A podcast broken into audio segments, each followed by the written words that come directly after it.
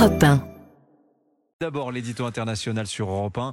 Bonjour Vincent Hervouette. Euh, bonjour Dimitri, bonjour Anissa, bonjour. Bonjour. Vincent. Vincent, comme dans tous les ministères ce matin, on fait euh, les quais d'Orsay, on fait les cartons au quai d'Orsay en ce moment. Euh, personne ne croit vraiment à la reconduction de Catherine Colonna à la tête des affaires étrangères. Ah, hein. sait-on jamais, restons prudents. Mais en vrai dire, tout le monde s'en fiche, et c'est ça le plus frappant. Gabriel Daltal, nous dit-on, a tiré la fève et gagné la couronne. Depuis hier soir, on s'interroge donc sur les, les chantiers économiques, la filière nucléaire, patati patata, les défis politiques, quelle majorité introuvable, etc.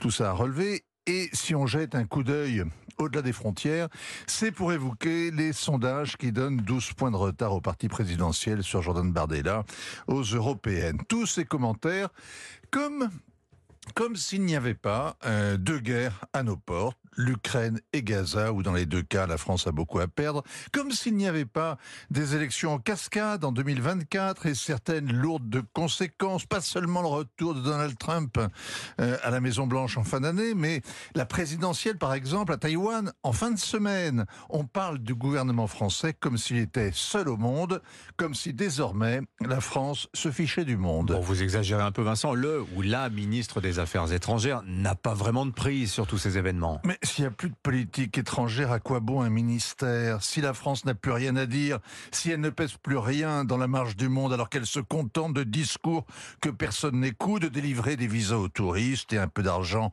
aux bonnes œuvres du développement, de faire de la figuration dans les organisations internationales, leur offrir le gîte et le couvert à l'occasion.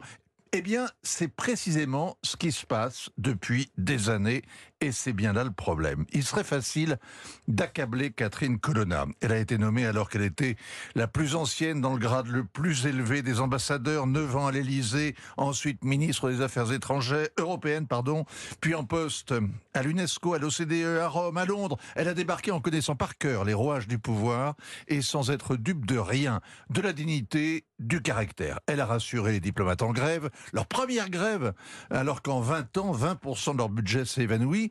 Mais avec elle, ce ne sont plus seulement les consulats qui ferment, c'est le corps diplomatique qui a été liquidé. Le président a nommé un diplomate à la tête du Quai d'Orsay parce qu'il ne voulait plus de ministre des Affaires étrangères. Catherine Colonna est juste sa porte-parole finalement Vincent. Même pas. Elle l'a été de Jacques Chirac pendant 9 ans. Avec Emmanuel Macron, Catherine Colonna a été porte-silence. Jean-Yves Le Drian était taiseux comme un, mini, un menhir.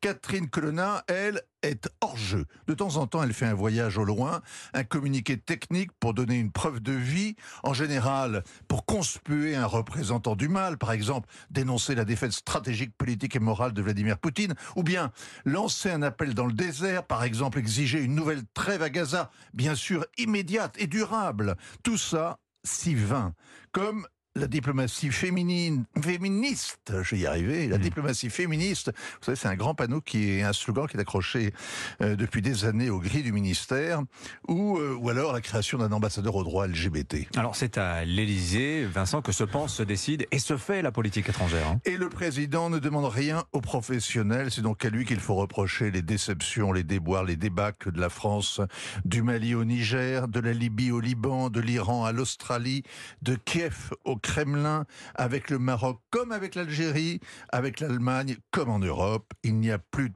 politique étrangère, juste des coups politiques étranges. Signature Europe 1, Vincent Hervouette. Merci beaucoup Vincent.